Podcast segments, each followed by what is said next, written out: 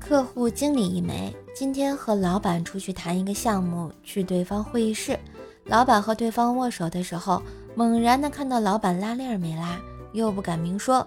他们刚一握完手，我一下子挡在老板面前，小声说：“老板，下面，下面。”然后老板看了一眼，愣了两秒，蹲下把鞋带给我系上。我靠，这是什么节奏啊？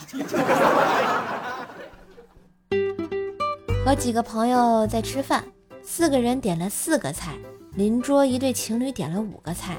那个男的犯闭，掏出高档香烟却没火，跑过来借火。我一哥们掏了半天口袋，最后掏出一枚硬币，说：“去买吧。”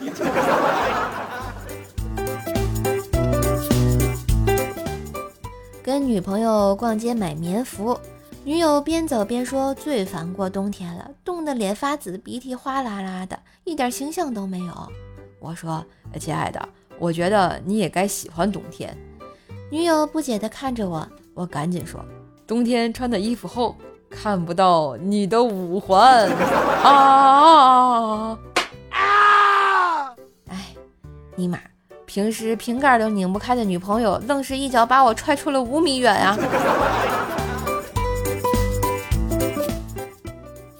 今日份段子就播到这里啦！我是段子搬运工瘦瘦呀，还是过生日的瘦瘦呀？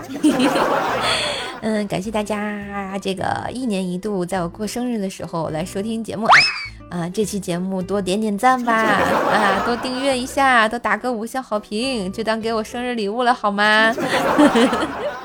好了，更多节目记得上主页订阅“奏奈讲笑话”，别忘了分享、收听和打赏哟。